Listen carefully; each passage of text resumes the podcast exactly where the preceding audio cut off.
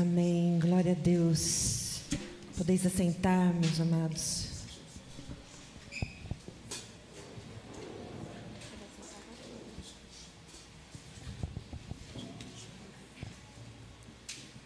Realmente incomparáveis são as promessas do Senhor. Hoje, segundo domingo do Advento. Quero saudar a amada igreja com as palavras do discípulo amado João, às sete igrejas da Ásia, Apocalipse 1. Graça e paz da parte daquele que é, que era e que há de vir, e de Jesus Cristo, que é a testemunha fiel, o primogênito dentre os mortos e o soberano dos reis da terra. Ele que nos ama e nos libertou dos nossos pecados por meio do seu sangue. E nos constituiu reino e sacerdotes para servir a seu Deus e Pai. A Ele sejam glória e poder para todo sempre. Amém e amém. E eis que ele vem com as nuvens e todo olho verá. Até mesmo aqueles que os traspassaram. E todos os povos da terra se lamentarão por causa dele. Assim será. Amém. Amém. Amada igreja, o Senhor é fiel. A sua palavra é verdadeira. O Senhor em breve voltará. Você crê? Maranata vem Jesus. Advento é isso. É a espera do cumprimento dessa palavra. No advento nós relembramos a primeira vinda do nosso Senhor Jesus Cristo, quando deu a sua vida por nós. E sem esquecer que ele voltará. Em breve ele voltará. E ele disse: Eis, e eis que venho sem demora. E comigo está o galardão que tenho para retribuir a cada um segundo as suas obras. Amém?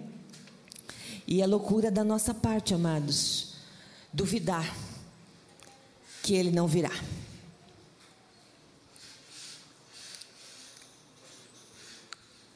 Não podemos duvidar da sua volta. Nem achar que ela está muito longe, não. Eu creio que está muito perto. Qualquer momento, o Senhor vai arrebatar a sua igreja. E entre igreja, aqui nós vamos falar sobre igreja hoje.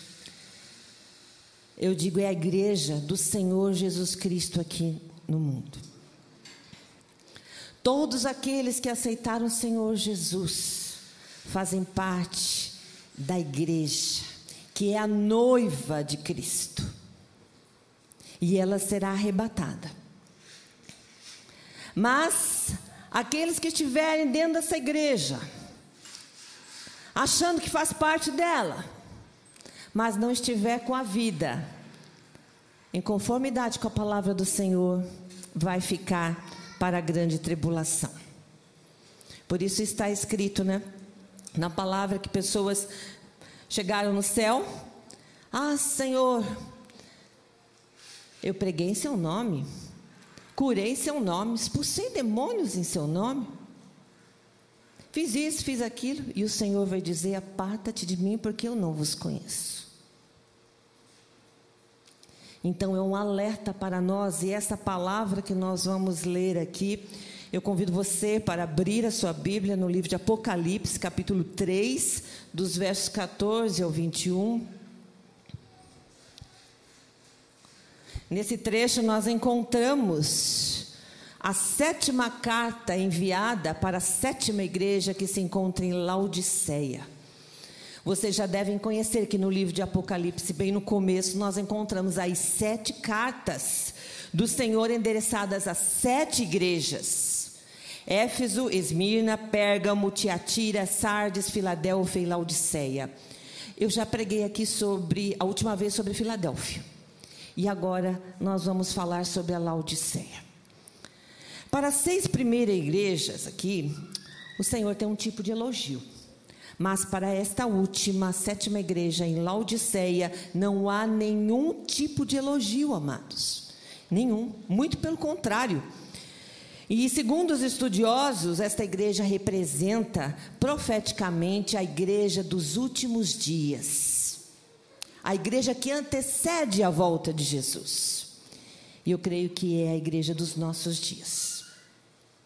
Vejamos o que o Senhor diz a esta igreja, a partir do versos 14, capítulo 3 de Apocalipse. Ao anjo da igreja em Laodiceia, escreva: Estas são as palavras do Amém, a testemunha fiel e verdadeira, o soberano da criação de Deus. Conheço as suas obras, sei que você não é frio e nem quente. Melhor seria que você fosse frio ou quente. Assim, porque você é morno, nem frio nem quente, estou a ponto de vomitá-lo da minha boca. Você diz: Estou rico, adquiri riquezas e não preciso de nada. Não reconhece, porém, que é miserável, digno de compaixão, pobre, cego e que está nu. Dou-lhe este aconselho: compre de mim ouro refinado no fogo, e você se tornará rico.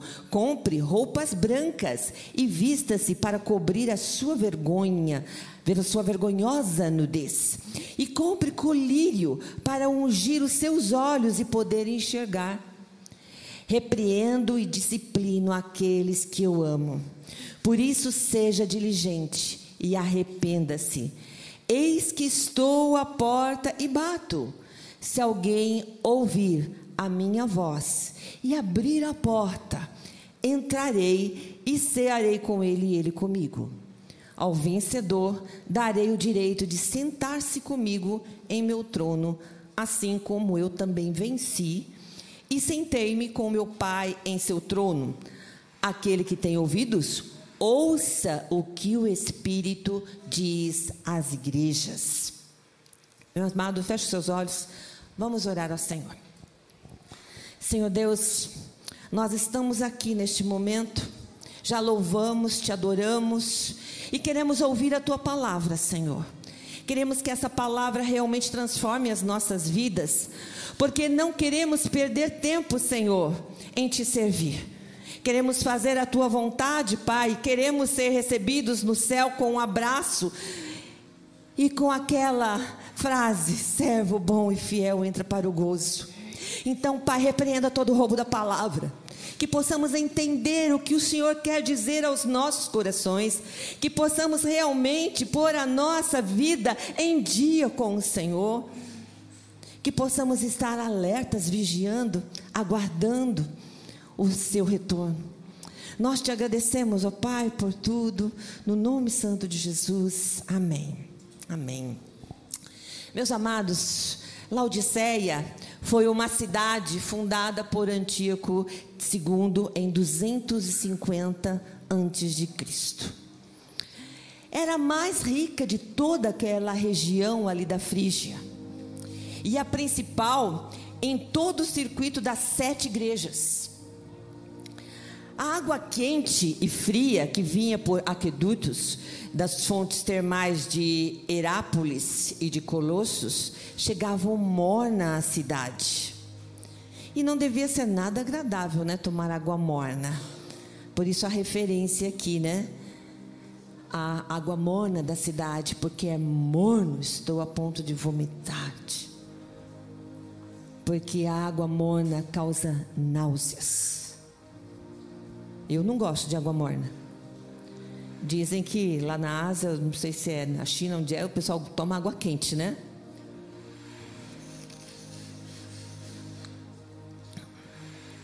Mas não acho nada agradável, não.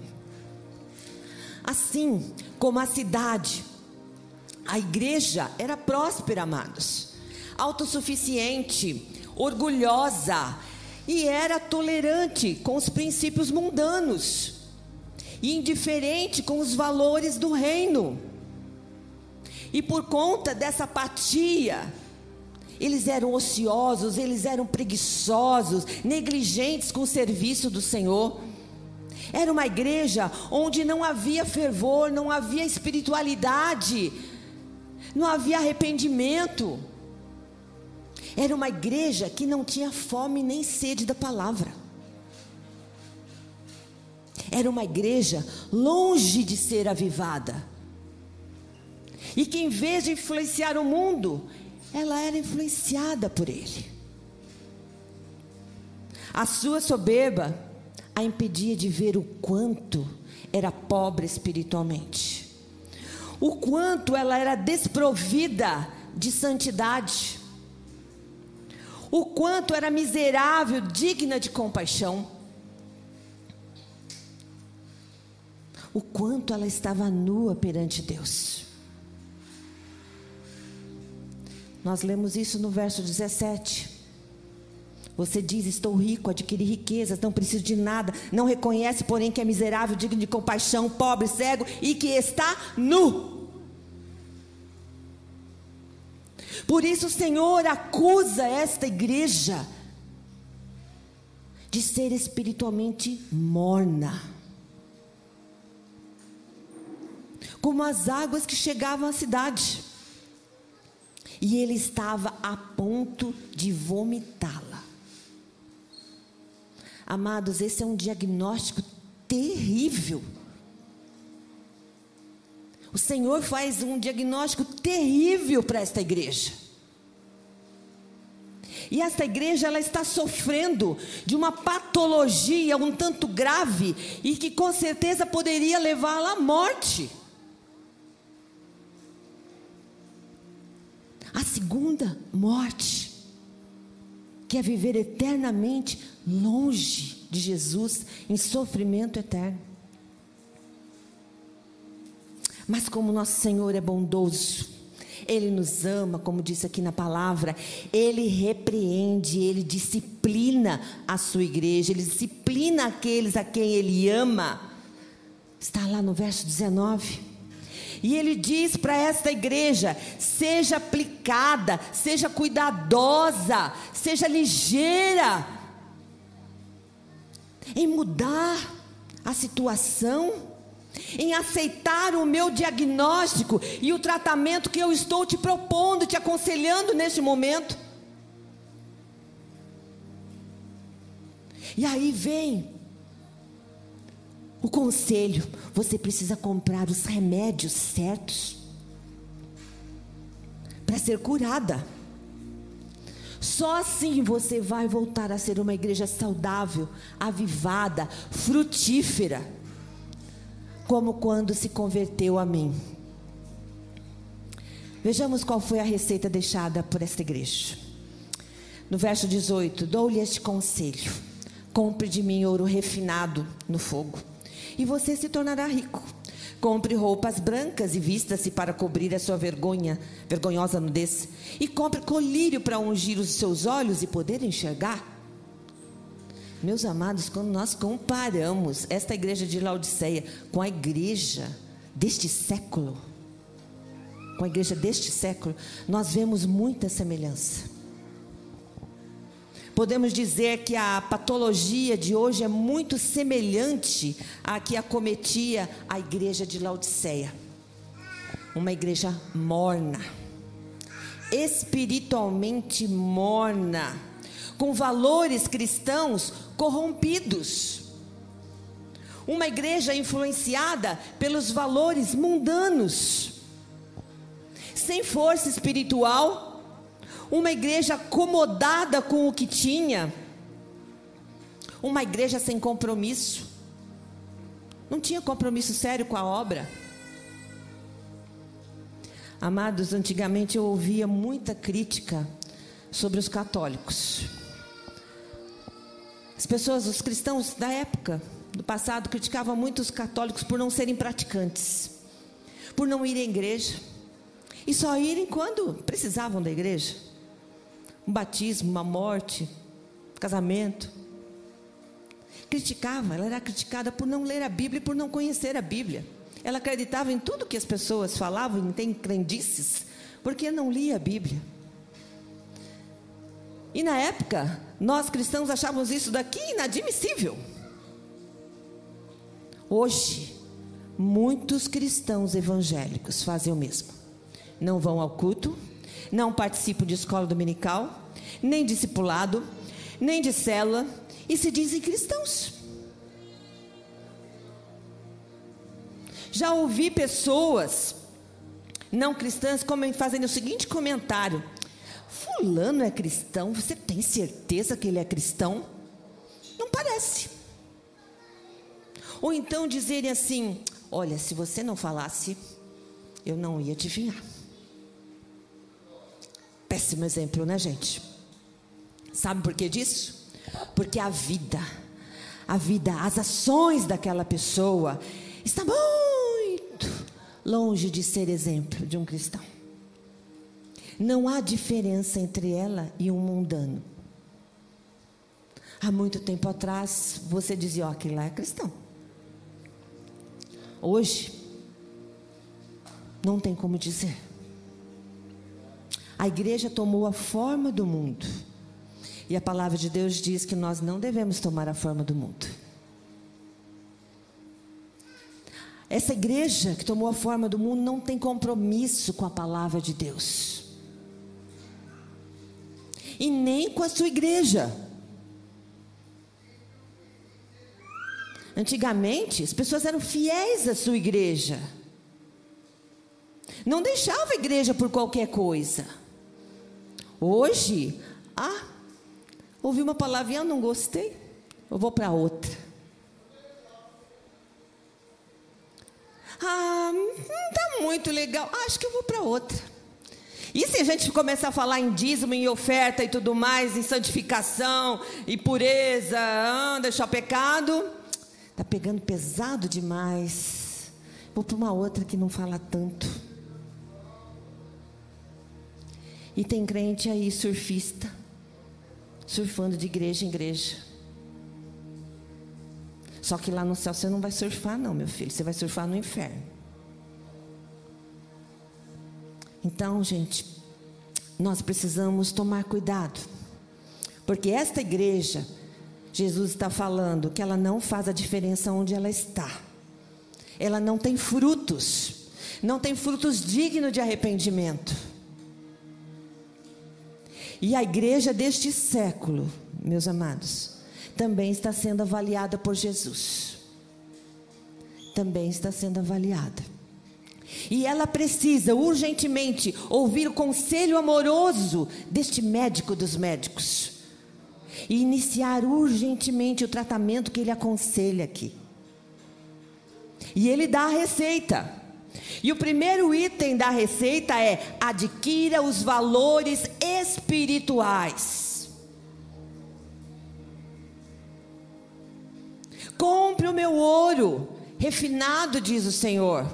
O ouro, amados, representa o que é de maior valor. É o reino dos céus, ou o reino de Deus, que é a mesma coisa. É o que há de mais valor, meus amados. Certa vez Jesus, ao ensinar sobre o reino de Deus, ele contou aos discípulos as parábolas do tesouro escondido e da pérola de grande valor. Para mostrar para aqueles discípulos o quanto o reino de Deus é mais importante do que tudo. E está escrito assim lá em Mateus capítulo 13, 44 a 46. O reino dos céus é como um tesouro escondido num campo Certo homem, tendo-o encontrado, escondeu de novo e então, cheio de alegria, foi e vendeu tudo que tinha e comprou aquele campo. O reino dos céus também é como um negociante que procura pérolas preciosas. Encontrando aquela pérola de grande valor, foi, vendeu tudo que tinha e comprou aquela pérola. Você está vendendo tudo que você tem para comprar o reino de Deus?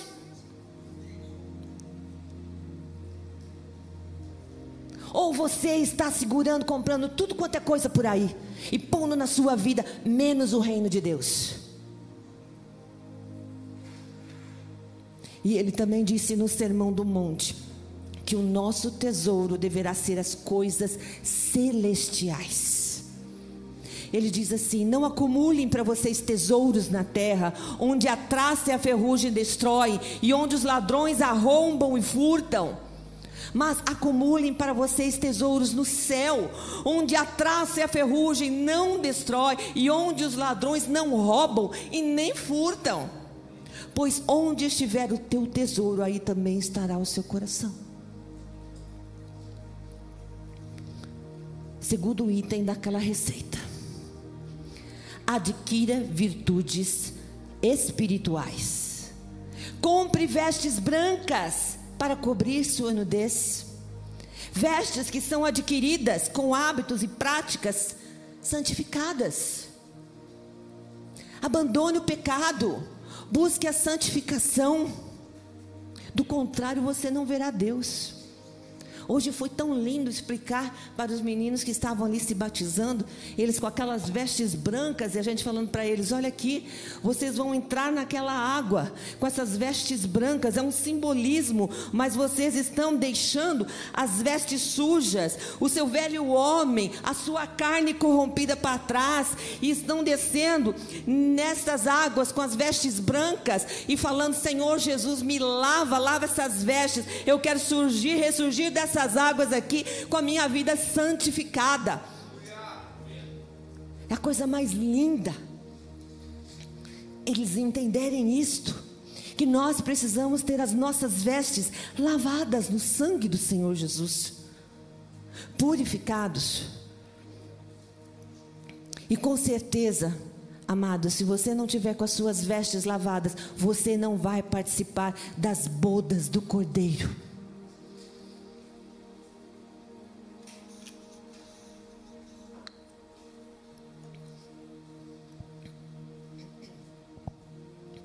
Jesus contou outra parábola aos seus discípulos, dizendo assim, Mateus 22: O reino dos céus é como um rei que preparou um banquete de casamento para o seu filho e mandou chamar os convidados, mas eles não quiseram vir.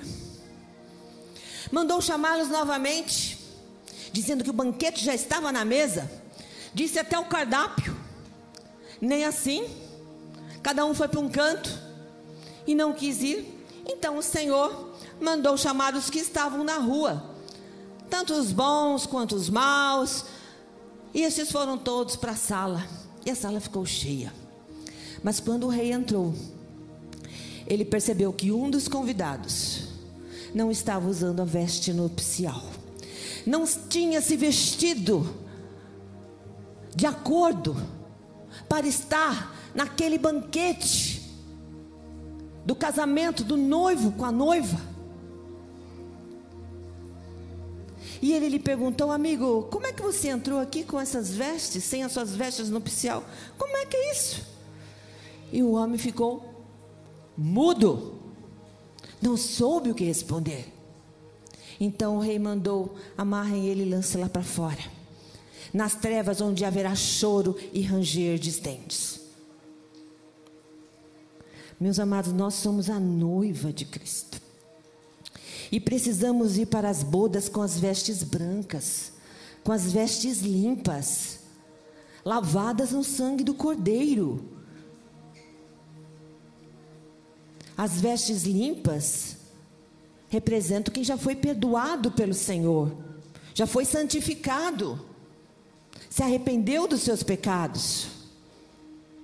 E agora nós vamos para o terceiro item da receita. Almeje visões espirituais. Compre colírio. Olha que recado, hein? Compre colírio para aplicar nos olhos, a fim de que toda a sua cegueira espiritual seja retirada. E você possa enxergar. Meus amados, nós enxergamos com os olhos da fé.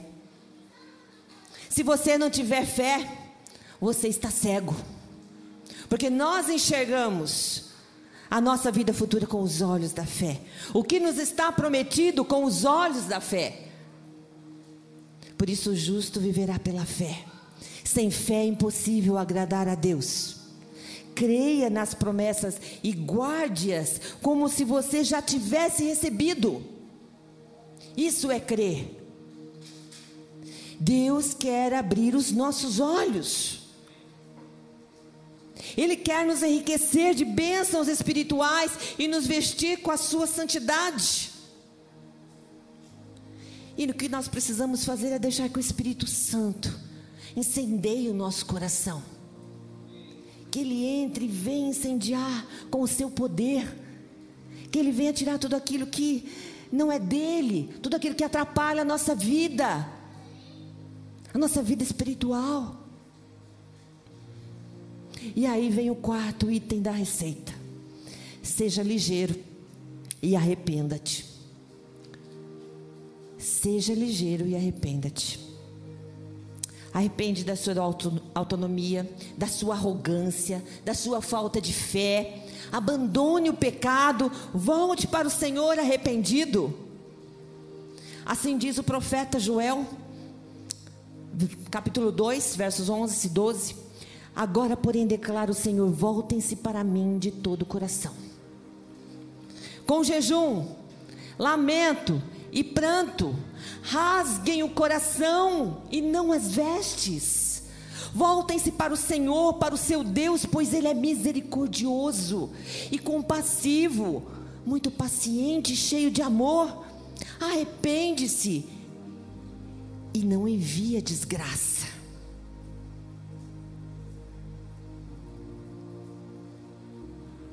O nosso Senhor, Ele se arrepende e não envia desgraça quando nós nos arrependemos e rasgamos nossos corações.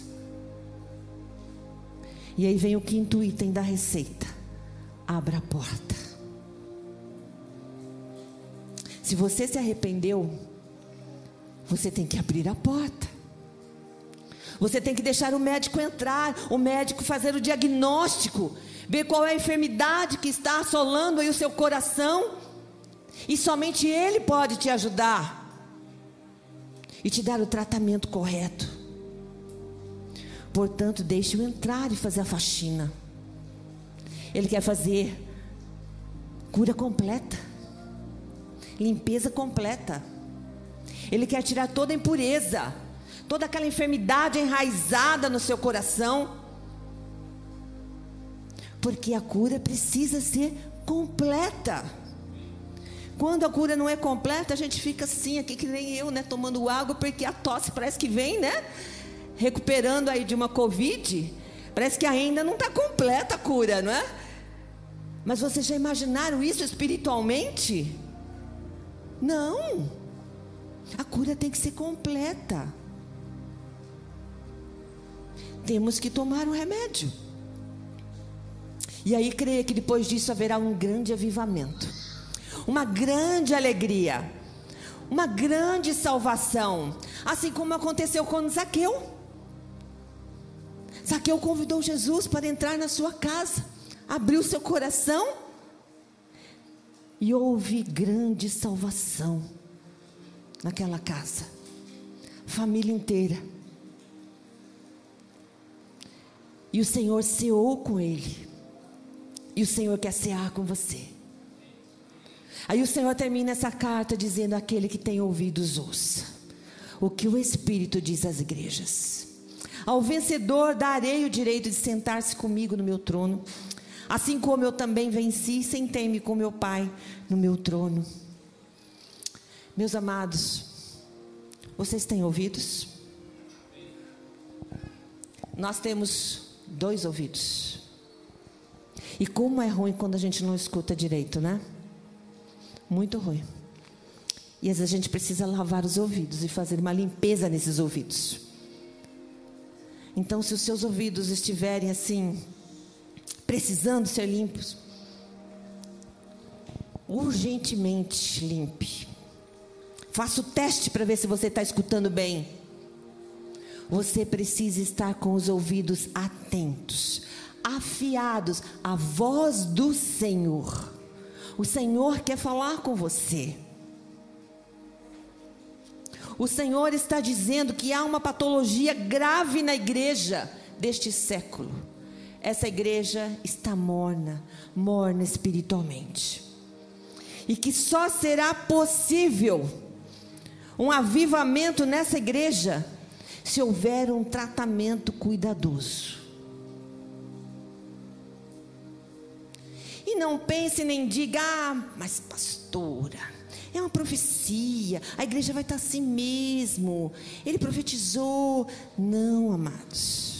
Nada é impossível para Deus. Nada é difícil. O milagre é Deus quem faz. Você só precisa abrir a porta, entregar a chave de todos os compartimentos da sua vida. Vejam, se Jesus falou: se alguém ouvir e abrir, e ao que vencer, é porque é possível. E certamente nesta igreja há quem está ouvindo, e haverá quem ouvirá, quem abrirá a porta, e quem vencerá toda essa apatia, e receberá a coroa da vida, e se assentará com Cristo no reino dos céus.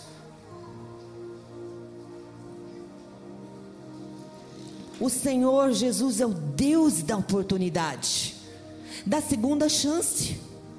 E Ele está oferecendo essa vida abundante, essa vida cheia do Espírito Santo, essa vida de alegria, de fé, de paz, contagiante. Por isso Ele diz: Eis, eis que estou à porta e bato. Ele está te chamando. Ei, você eu estou à porta, eu estou batendo. E se alguém ouvir e abrir, eu entrarei e cearei com ele. E ele comigo. Que banquete maravilhoso, gente. Que festa maravilhosa. Que avivamento naquele coração. É de pegar fogo. Você aceita isso? Nós temos que lembrar que igreja morna entristece o Senhor. E o Senhor, o Senhor está a ponto de vomitar e reprovar esta igreja. Por não cumprir a sua finalidade de ser luz e sal da terra. Como nós lemos no início, a abertura, o Senhor nos constituiu reino e sacerdócio para servir a quem? A Deus e Pai. E assim nós devemos permanecer até a sua volta, amados. Até a sua volta. E eu digo para vocês, amados, a nossa igreja é uma igreja de jovens, praticamente. E eu digo para vocês, é uma igreja abençoada, porque os jovens têm a força são eles que são usados para o avivamento da igreja. Se vocês conhecem a história dos avivamentos que houve na igreja, todos foram iniciados por jovens, inclusive John Wesley. Então vocês podem fazer a diferença aqui. Vocês podem incentivar outros jovens a fazerem a diferença aonde estão. E mesmo que essa igreja seja a morna igreja aqui desse século, o Senhor vai encontrar nesta igreja gente avivada, gente cheia do Espírito, gente que está se preparando para se encontrar com o seu Criador. E não vai ser pego de surpresa quando ele voltar. E eu espero que esta seja a nossa igreja, que está preparada, que busca o avivamento que não se conforma com essa igreja morna e que não vai fazer parte dessa igreja morna. Amém? Amém?